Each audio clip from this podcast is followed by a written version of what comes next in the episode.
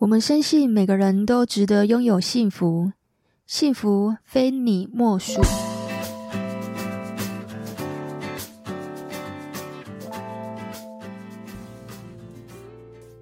今天很高兴邀请到两位来参加节目，我们来欢迎。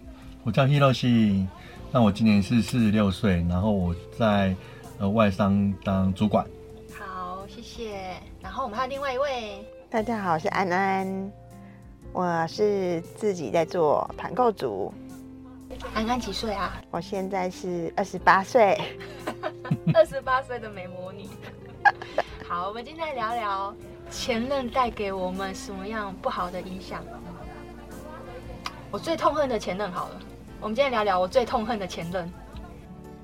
就是让你最不想要去回忆，即使你回忆，你又觉得非常痛苦，会非常的。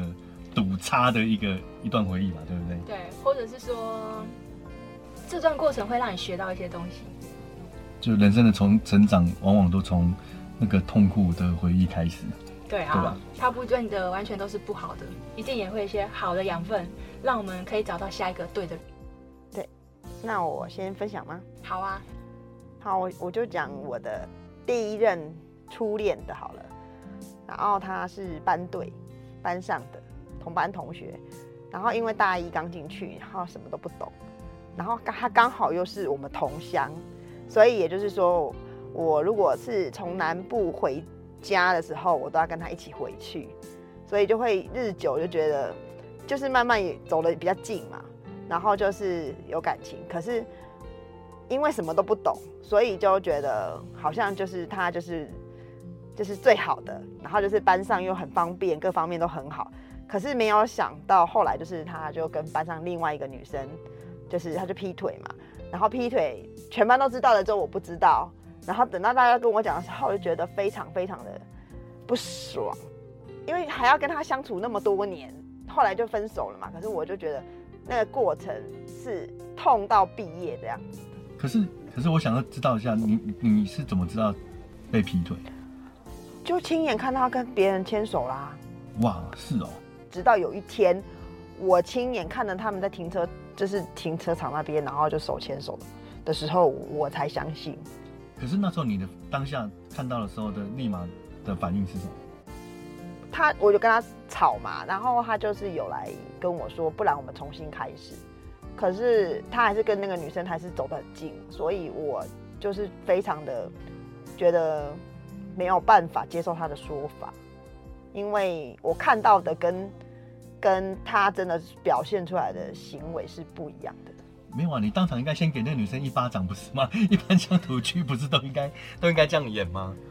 哦，那个女生基本上她就是她就是到处把别人当工具人，所以大家其实也都知道她的行为，就是安慰我说，反正她也都跟别的男生怎样怎样，然后就是安慰我说，反正那个男生的确那个男生后来也是被她甩了，因为。可能工具人嘛，工具人他也有很多只嘛，所以就是他就不是最好的那一只嘛，所以就是被甩了这样子。哎、欸，那我想问一下，你有遇过绿茶婊吗？其实这个就在讲绿绿茶婊啊。他是啊，而且他他非常用的使用的非常淋漓尽致。他是一进去就开始叫学长修电脑，然后叫同学男生同学帮他写功课，然后还有外面的真正男朋友是提供他金援还是什么的，所以他基本上他的生活过得非常好。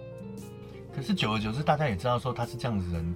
如果说真的要去经营一段认真的感情的时候，可能也会知道说啊，其实就没有办法跟他成为这样子的一个人嘛。哦，所以我那个第一任他是有。回来找我，然后跟我道歉，说什么他要重新开始。可是我的个性就是属于那种，你要是真的跟我这样子的话，我我就是比较没有办法，我就是比较那种情感洁癖吧，可能我有点对情感洁癖。是一旦被人家那个 用过啊，被人家沾撸过，或者是或者是有移情别人过，其实你没有办法回到当初那个初衷，当初爱他的那个点上面，是吧？对。就算他说，就回不去了。你有遇过绿茶婊的经验吗？我其实我还好呢，我顶多遇到一的女生就是比较八面玲珑，那可能就是跟大家都很好啊，都笑笑的，这这笑得很灿烂呐，然后大家就是会主动帮他做什么事情，那什么都都很好。包括其实这是我现在在说的是我同事啊，绿茶她不算绿茶婊，但只是说她跟每一个人之间的关系，那每一个人都会不知不觉对他比较好。包括我的主管给他的那个加加薪啊、考绩啊，都是达到满分之类的，只有接近这样子而已。对，欸、那我可以理解这个行为是求生存吗？我我因为我们在外商，其实其实也。我们算是很稳定的外商，不是美商那种外，我们是德商外商，所以我们不用，我们求生意志不用太强，就一般你只要完成 任务就可以了，不用说像你如果做不好马上就会被 fire，其实还好，我们相对很稳定。对，你都不曾遇过这样的女生哦？我很想遇到哎、欸，介绍她给你认识，真的吗？我还有她的 FB。你那时候的初恋，他想要呃求你跟他复合。那后来呢？后来你你答应当下你答应他了吗？还是说我我考虑一下？那时候你的决定是什么？哦，我口头上是有跟他说我考虑一下，但是我心里是有个底，是觉得不太可能，因为你让我在班上这么难堪，那个女生又是这样的女生，所以你还跟她在一起，反正你就是给我非常难堪就对了。我没有办法接受这样的结结，就是对我这样子的结果。我觉得谁都没办法接受，谁能接受？而且全班都知道这件事情。对，只有我不知道。最后人家就告诉我，我还不相信，我还要亲眼看到，我才相信。那后来男生有跟你道歉什么的？要当然有啊。问题是我，我其实心里已经有一个底，就是我不能接受。就算他怎么求我什么的，我都觉得我慢慢慢慢就跟他淡掉了，就变成。普通同学朋友这样，你们是从一开始认识，然后多久时间你们决定在一起？然后在一起之后多久之后，你发现这件这件事实，让你这个不堪的回忆的事实？大概因为是一进去，然后我跟他又是同乡，真的超超有缘，就是同乡，就是一起回家，然后什么的，所以就。走在一起大概三个月内吧，就是刚去学校新生报到什么的，就是都很快，很多事情什么功课上面啊，给你一些帮助啊什么的，对，他就会嫌我好像笨手笨脚的，搞不清楚。然后那个女生就是比较手脚很快，所以他就觉得啊，你看人家多多聪明伶俐呀，然后你什么都不太搞不清楚状况啊什么的，然后就开始比来比去嘛，然后我就觉得哦这样子哦。然后就开始发现越来越不对劲。你看看你们男生为什么要比较？没有，其实 其实为什么要比较？其实让我让我澄清一下，其实我觉我觉得是这样的，就是说有些人比财富，有些人比女朋友，有些人比比有谁有钱，或者是比谁工作轻松。当兵的时候谁比说谁比较幸运，可以比较有轻松的的缺或者什么？我觉得人生的过程当中就是一段不停的比较的一个旅程。嗯，就是说。痛苦是比较来的，其实你的开心也是比较来的，对，所以所以其实我觉得很难呐、啊，没有办法说去逃避这个比的过程。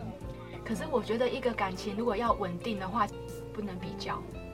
假设我今天跟你在一起，我跟你讲说别的男朋友，人家都很有钱，人家都什么样的职位，你听了会舒服吗？不会啊。你听的不会不舒服？哦，会不舒服啊，会啊。对啊，所以。感情里面不能比较啊！你一旦有了这个比较，其实后面都不太顺利。可是，可是要要如何去避免呢、啊？因为知足啊，其实知足很难啊。哇哦！你可能不能够跟他明讲说我对你不满意，可是你可以有一些行动方式，让他知道说，哎，可能我们是不是在各方面，比如说，假设我认为你可能收入还不够高，那我也会赚钱，我干嘛得指望你呢？我们可以一起努力嘛？比如说，我们就设定一个目标，假设说，可能我们今年要买房子，可能两年后我要买房子，那可能你要准备多少钱？那我要准备多少钱？我们两年后达到这个目标嘛？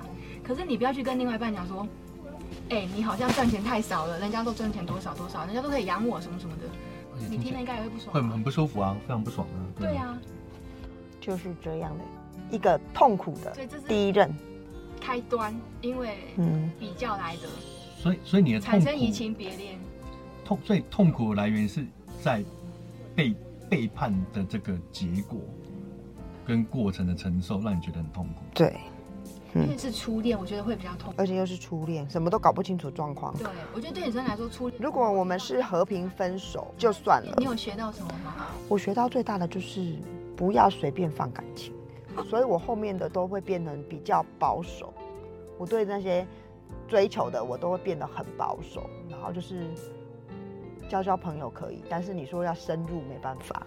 可是某种程度其实是因为你受伤太大了，对所以会让你变得保守，就是有点变得不敢再爱了，都不敢再交什么附近的，就是比如同班的，后来就变成都交校外的，我觉得非常眼不见为净。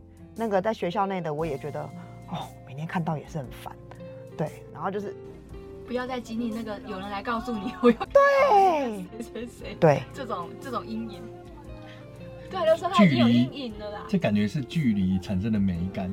因为第一个真的是让我很不舒服的，还有一个点就是我的个性是真的是属于说，我我还蛮会安排自己的生活的，所以我自己有很多事情可以做。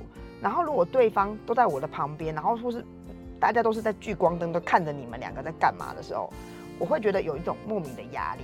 所以我后来其实，在职场上我也很不喜欢，不管是同事、客户还是什么的上司什么的，只要是跟我有一点感情上面的，我都会避得远远的，因为我会觉得说，如果好就好，不好的话会影响到我的职场。我对办公室恋情，我后面是。绝对不会做的，因为我觉得非常的麻烦。聪明，其实我觉得办公室恋情真的不要有，我投一票。我我这时候我我我突然想讲一个，我那时候刚进台湾的时候，我就觉得说，不管遇到我多喜欢的女生，我都不要去谈办公室恋情。然后这样就这样十十几年了，然后一直到我遇到我刚刚讲那个就是八面玲珑那个女生。哦他就是非常厉害，他他不是手腕哦，他不是，他是浑然天成的，他就是笑，每天笑眯眯的，然后就说，哎、欸，要不要干嘛？他就会主动来，来跟你霞姐霞姐这样，你知道吗？跳舞。那其实其实，然后说我我我很喜欢他，嗯，但但是我我我猜，但是我知我知道我跟他不可能，你知道我就在就在那个职场的恋情跟要。发展跟不发展之间那种徘徊，然后彷徨，然后不晓得纠结、焦虑、焦虑，就是所有的那种那种情感的全部交杂在一起。但是我后来还是觉得说不行，因为因为这这个女生是你知道她是八面玲珑，虽然不到我们刚刚讲绿茶婊那个地步，但是你会觉得说其实她的她的 focus 没有在你身上，你你可能只是她其中的一一个部分，嗯。但她对我来讲，其实基本上是全部。我我甚至就是说，一度考虑她，我要不要为了她破戒？因为其实，在同一个部门里面，然后我们我们就是有时候会去，我会开车，然后去去客人那里出差。那出差完，其实我们就开会，开会完，我们就会去海边走走，因为在新竹，我们去海边走走啊。有时候因为我在露营嘛，然后我就是到海边把那个椅子弄弄啊，然后就泡个咖啡或喝个酒啊，然后聊天，聊聊聊聊。这样子，这样子半年，这样子，其实我差一点就就就完全破戒。但是后来我真的告诉我自己说，即使我今天真的跟他在一起，可能我也没有办法，因为我非常容易吃醋。我天蝎座，我我甚至甚至在我只是他的同事的情况之下，我看到他跟别的男生在讲话的时候，我都吃醋了。我那时候在想说，我在干嘛？我我只是他同事，我吃什么醋？可是我我那种醋意真的就起来了。我真的是起来，所以我我后来老实说，我也不晓得过了我我如何调整我的心态。但我后来就是觉得说，其实他可能没有办法让我值得去踏入那段感情。就算是真的踏踏踏进去的时候，我可能到时候我的职场也会受到伤害，就像他这样讲的。然后到时候我也得不到什么好的恋情的结果，就我两我两个双输。哎，我可以问当时你几岁吗？怎么有这么有智慧的做法跟想法？没有啊，就其实也在在去年前年的事情啊，哦、疫情的时候，对。去年也就是四十五岁的时候嘛。嗯，对啊，这样子觉得自己。那有这样的智慧，其实还蛮合理的。对啊，我我已经不是二三十岁。对呀、啊，你已经不是年轻人了。对啊，对。还好你有紧急踩刹车。对，但是但是我觉得我真的真的很爱。真的哦，哎、欸，到现在讲的还是满满的爱吗？也是啊，现在还在没有，但是就是就是我我觉得不可能，但是那个就放在自己心中的某一个角落放着，哦、就放着。好，那我问一个问题哦，如果你今天要找个女朋友的话，你会以她为标准去找女朋友吗？哦，可嗯可能不容易，也不找女朋友，你以后要步入婚姻的话，可能考虑的点都不一样。找女朋友跟找老婆其实不太考虑的是什么？我我考虑的是，就我很在乎安全感这种东西。嗯，天蝎座的。对，所以所以我我我可能我我很喜欢他，因为其实他的不管从他外外表、身材那些，其实分都都都很分数都很高。天蝎座一定看身材外表啊，在第一名吗？基本上是。先看身材。对。真的，老师真的有够了解。男生本性应该是都都是这样吧？是，所以就是你知道我，你知道整个在抉择，有时候有时候你没有选择权，是你被选择的啊。哦。所以所以你知道，想要跟需要，或者是你可以抉择的，跟你喜欢的，往往都你知道吗？都是都会不太一样。对。嗯。对，所以其实我觉得到时候你要找一个真的可以很长久的生活在一起的伙伴，然后去经营这个婚姻，可能往往都不是你一开始最喜欢的那一个。我觉得不是。我跟你分享一件事情，好不好？我来讲我弟。你知道我弟呀、啊，一开始的时候，其实他找了一个 A 咖型的女生，而我弟可能算 B 咖啦，好吧，他就在变，但是他也没有到那么 B，算 B 加，因为我弟很高，我弟有一百八十二。其实男生高就吃香了，然后他长得也蛮帅的，可是我弟不有钱，对，他就没有那么有钱，然后这个女孩子就兵变了。所以后来呢，分手之后，我弟找了其他的女朋友，就是不是 A 咖的，他不是找 B 咖跟他差不多，他可能找的就是比他条件要再差一点，就是那种比较矮又比较胖的那种女生。我每次看到他，我我说傻眼，我说你怎么带这样的女生回来？我不可能直接去刁他说，哎、你怎么找这样的女生？完全跟你不配什么的，你这样很伤那个女孩子嘛。我只是会事后觉得很莫名，我弟为什么会选这种女生？可是后来他怎么做呢？因为他选的完全都是以老婆的标准在选对象，他认为身材运动就可以改变了，可是内心比较重要，所以他决定选了一个就是，呃，我常讲哦，如果你想当皇帝，你得找一个丫鬟，找个女仆，他就真的找到这样的女生了。所以我弟现在在家里面呢，就是皇上，就是他说东，他老婆不敢往西，这种程度哎。你没有办法想象，可是真的是唯唯诺诺。我弟讲的话就是圣旨，我真的没有，我一真的都不夸张。可是他就不是我们讲的那种 A 咖，因为他认为 A 咖老是让他受伤，他受够了，他也没有办法成为有钱人，所以他宁可选择一个条件没有那么好的女生，可是却是很适合当老婆的。我弟在家里什么事都不用做，哎，他们相互之间的情感啊。婚姻状况也是算是一个。你知道感情相处这件事情，不管是情侣或者是夫妻的话，三种相处模式，一种的话就是男生听女生的嘛，另外一种就是女生听男生的嘛，然后第三种的话就是有的时候听你的，有时候听我的，那个最后一个就是所谓的共享领导权。那我弟找的这种就是女生听男生的，所以婚姻也很好。所以其实婚姻要好，其实它有好几种模式，所以你得知道自己适合什么样的人。比如说我今天我就想当皇帝，那我就不要接受皇太后或是公主这种人嘛，因为这种人话是我要去伺候他的啊，可以提供给听众朋友们做参考。你有学到了吗？有，我今天非常今天学到了宝贵的一课。好哦，哎，安安，你前任有什么要补充的吗？有时候贵人是这样子说的，贵人不见得是只是提醒你的人，有时候刺激你的人，或是让你。痛苦的人也是另外一种贵人，不一定说一定那个人都是在帮助你才是贵人。情感上那时候虽然很痛苦，可是后来我会觉得，我因为看到他一直在成长，我会觉得我自己也应该要去成长，所以我后来也是去进修很多东西，可以互相成长的朋友。很好，因为其实我曾经写过一篇文章，其实就是在讲夫妻之间呢，一定要共同成长。男生如果说要养一个女生的话，这个女孩子她长久没有这个社会。会跟社会脱节的话，她长久下来其实跟不上丈夫的。所以如果老公在外面遇到其他的女生，很有可能就就走了，就外遇了。因为每个时候我们每个人的需求会不一样。比如说像当初王永庆啊，他为什么娶了这么多个老婆？找大老婆是因为他后来不能生嘛，才娶了老二嘛。那找了老二之后，为什么又有老三呢？其实大家都知道，三娘很厉害。他是公，我记得他好像是在公那个酒店的公关，嗯、手腕是非常好的。我那时候，如果你们有看新闻，一直我有看过一篇新闻，就是在王永庆要中级的时候，你要成立一个这么大的企业，他是要去中级的。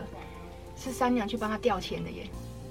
所以这个男生呢，他在这个时候是需要有一个人可以帮他总集，然后可以帮他运筹帷幄，可以一起跟他打拼，打造南亚或者是台塑集团这种事业的人。老大、老二都没有办法，只有老三做得到。所以有的时候我们人会在不一样的需求，会不一样的年纪或者不一样的需求的时候，我会想要找不一样的对象。可是，在他那个在忘情那个时代，他没有渣男的定义啊。可是如果说变成是这个时代的话，就变成渣男了啊。你看他，他，你为什么认为他渣男？我一样把他认定是我老婆啊，只是没有名分上啊，但是我有公开耶。他怎么他不渣？而且而且百分之百经济经济的 support 这样子。对啊。就是某种程度，你怎么去定义他是渣男？其实我我从我的角度看，我不认为他是渣男，因为他有负责任，而且他把三娘公开耶。我就大方承认，我有大老婆、二老婆、三老婆。我够有钱，为什么不行？可是今天如果说你今天不是那么有钱，你又要找老老大、老二、老三，凭什么？而且重点是他找老三、老大、老二不吭声啊！如果有吭声，老三能存在吗？而且老三的程度也弄不走。哦，对，对，是这种市场的需求。因为他已经掌握他整个经济大权，跟他王永庆所有的事业体，他都有插入哎。嗯，其实是弄不走的啊，所以我得讲他蛮有本事的。嗯，所以一般女生都喜欢有本事的啊。我我们女生其实是会崇拜男生，就是你有一些优点，或是有一些地方是让我们觉得，哎，你好厉害哦。然后我会想要欣赏你、崇拜你，我就会喜欢上你嘛。嗯嗯。对啊，那男生也一样啊。你不会找一个比你厉害的女生吧？你要仰望他的，你会找这样的对象吗？所以一般男生都是往下看呢、啊。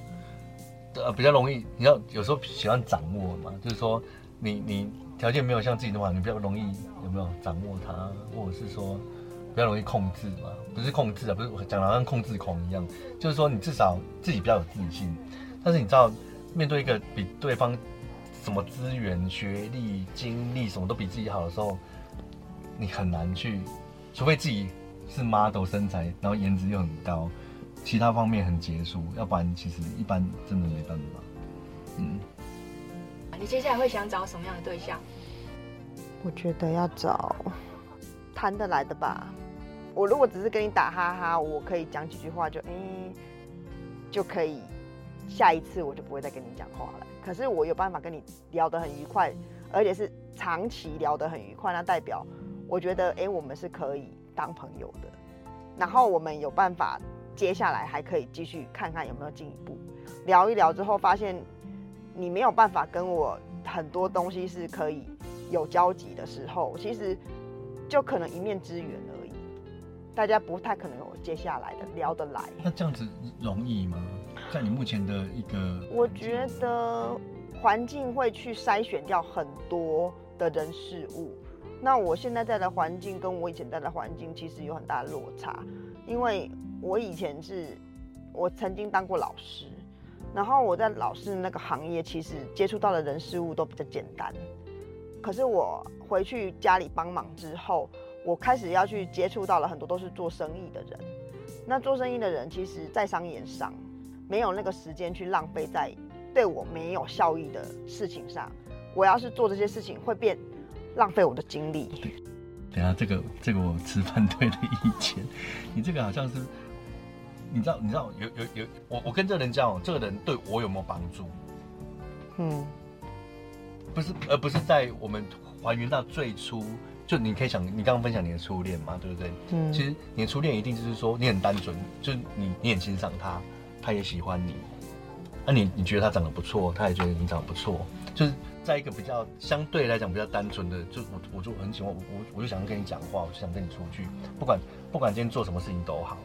可是今天虽然对了，那个学生的恋情跟我们现在三四十岁的恋情本来就不一样，嗯，但是现在听起来的话，会我会觉得说，一一，我会觉得说，那很多搞不好很多值得你托付终身的的对象，就因为你这样子的一个想法，他他搞他搞不好生意上他没有办法帮助到你，或者是他没有办法在生意讲生意的时候跟你。相同的痛调，但是问题是，他可以在生活起去照顾你，他可以满足你的情感，他可以带你去郊游踏踏青，他可以让你去看另外一个世界。我我觉得会失去这个部分。对，这就是我现在其实有一点，我对情感上面看得很淡的原因，就是我觉得我经历过，因为我前夫已经过世了嘛，所以我其实在他过世的时候，我是我的心好像就是就是有一有一部分已经死了，我就是剩下就是把自己的生活过好了这个部分。现在事业上对我来讲是一个另外一种寄托，就是说得更那个一点，就是别像。好像事业是我的另外一半那种感觉，然后我的情感的部分，我就会变成说，就随缘的心态，然后聊得来，大家就就就就交往看看啊，然后如果聊不来，就当朋友也没关系啊，所以就变成是一个很随缘的心态。或许真的有这样子的人说是要照顾我的，可是我就啊，我生活起居我自己也过得很好啊，情感另一半。我觉得我每天生活，我也有很多的兴趣娱乐，所以我情感上面我也觉得也还好啊。而且老实说，我真的之前就是交往过，就会变成说，对方如果开始给我很多的限制，就是会去干涉我的很多的交友状况的时候，我就会变得有一种莫名的压力，觉得说，那我为什么要把自己搞那么累？然后找一个人来束缚我，我就会回回想到说，哎，我之前在婚姻中的状态也有很多好的，可是也有很多的很多的局限的地方。然后我现在就变成说，就是真的就是聊得来，大家快乐开心，是我目前觉得是一个很重要的点，而不是要找一个对象。我可以懂安安说的，像因为安安刚好说她经历了那个呃婚姻呃丧偶，所以其实她现阶段其实对婚姻这件事情，或是对感情这件事情，她没有那么的强求，因为其实她可能还沉浸在之前的那个过去里面，她失去了一个呃刚失去了一个很爱的人，所以她不会在短时间投入到下一段感情，所以现阶段对他来说，工作跟事业会是最重要的。对，我我想要知道大概哪时候的事情。这个没有办法讲，这个没办法讲，这个需要时间，这需要时间。可是我也认同你刚刚说的，没有错。我们确实是，其实你刚刚是不是要表达的是说，不要把情感建立在条件上，而是要去讲求心灵上面的这种交流。有些人可能不是那么的善言辞、善表达，那有些人可能会。呃，一开始见面可能会比较内向，但事实上他是非常温暖的，他他的个性可能是非常敦厚的，可能非常善良。那有些人可能就是一开始见面可能会很花言巧语，那会会让对方很开心，但事实上可能往往往往可能说得到做不到。哦，那因为其实有一段年，我有大家都有一段年纪了嘛，所以大概都在整个人生的历程中都会遇到一些这种这样的人。那我刚刚想讲的就是说，以以我以我自己定义我自己来讲的话，其实我我都会去尽量不要让自己有那个框架，就对方怎么样，反正我就是他他讲我就听，哦我讲他听，有机会就大家都出去。真的几次，我我我不会说一两次就，我会尽量就是说，哎，其实想办法去找到对方的优点，嗯，或者是说，当当然。我我觉得每一个人不是完全就是，就是真的完全不合，或者真的完全都很合。等一下哦，我我想要吐槽你，你不要打我。你刚刚是不是一开始说你是天蝎座，你很在意身材跟脸蛋？那你现在讲这些是？没有。你现在讲这些是怎样？OK 啊，身材年跟年代是 wish。嗯。我跟你说。你如果说身材年代，你说现我们把现场的人大家找来，大家当然都要帅哥，要美女，要怎么样又怎么样，一定都是。嗯、对。但是很多你的 wish 要回到正常的轨道，嗯，大家都很想要啊，大家都想变有钱人，但是这真的真的今天凭实力的时候，你在整个婚姻市场或者是交友市场中，你到底是你你的分数定位到底在哪里？自己还是要自己知道啊。嗯。还是要你你你你往前定目标，你还是要回来看自己嘛。哦，还是要回到现实啊。还是回到现实面啊。回到现实。因为节目到尾声了，我们来总结一下。好，我觉得你讲的很好。现在不设限嘛，你不设限的话，其实机会反而变得很多。